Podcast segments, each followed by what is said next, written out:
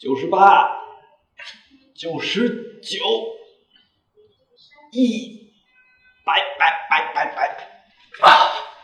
嗨，大家好，知道为什么这么晚弗兰克还在做力卧撑吗？因为自从上一期留学自习室播出之后，很多朋友都在下面给我们留言说，弗兰克你胖了，弗兰克你圆了，麻烦转告一下弗兰克，新的一年少吃一点。其实我们都知道热胀冷缩这个道理，所以我不是胖了。我只是火吧。好了，言归正传，欢迎大家再次来到易生网留学自习室。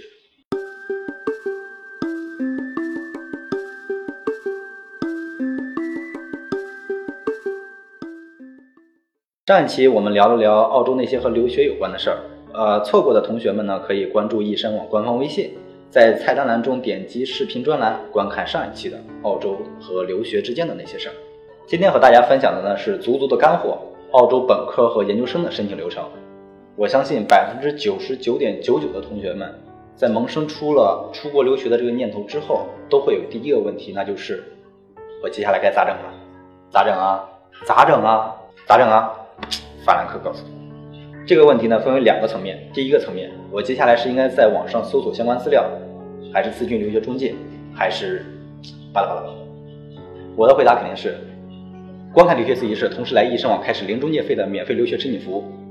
哈哈哈，广告太明显了。不过虽然我是这么建议的，但是毕竟是一个自由的国家，一切决定权还是在朋友们的手中。第二个层面，也是我们今天自习室的一个重点，就是去澳洲读本科和研究生的申请流程。如果想要去澳洲读本科的话，有以下四种选择。呃，第一种呢，在国内高二毕业以后去澳洲读预科，预科毕业之后呢，直接入读澳洲的大一。这种选择要求同学们的平均成绩在七十到八十五分之间，雅思成绩呢在五点五到六点零之间，高二上学期结束之后即可开始申请。第二种，国内高三毕业放弃高考，直接去澳洲读预科或者是快捷课程，呃，课程结束之后呢就可以直接入读澳洲的大一或者大二。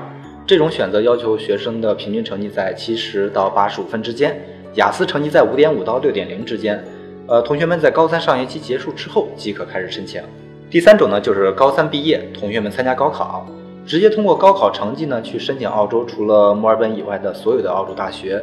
这种选择呢，要求同学们在高考的成绩是二本到一本重点分数线之间，雅思成绩在六点零到七点零之间。同学们在高考之后即可开始准备申请。第四种，在国内读完大一，转学去澳洲重新读本科，这种情况呢，要求同学们的平均分在七十到九十分之间。雅思成绩呢，在六点零到七点零之间。大一上学期结束之后即可开始申请。接下来我们说一下去澳洲读硕士的选择，其实呢也就只有一种。国内本科毕业之后直接去澳洲读硕士，要求同学们的平均分在七十到九十分之间，雅思成绩在六点零到七点零之间。所有的同学们呢，在大三上学期结束之后即可开始申请。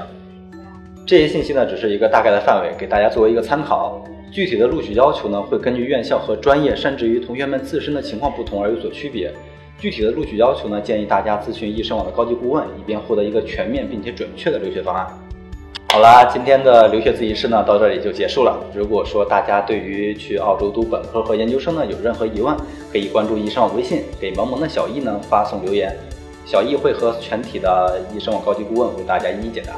最后呢，再耽误大家一点点时间，同时告诉大家一个小福利。一月份通过易申网开始申请澳洲留学的同学们呢，可以立马获得定制的笔记本、二零一六年澳洲留学攻略日历，以及在出发前呢获得一个行李箱，是不是很心动呢？关注易生网微信，咨询小易开始申请吧。锁定易生网每周留学特别栏目，周一我们聊一下澳洲 PSW 工作签证的申请攻略，大家不见不散。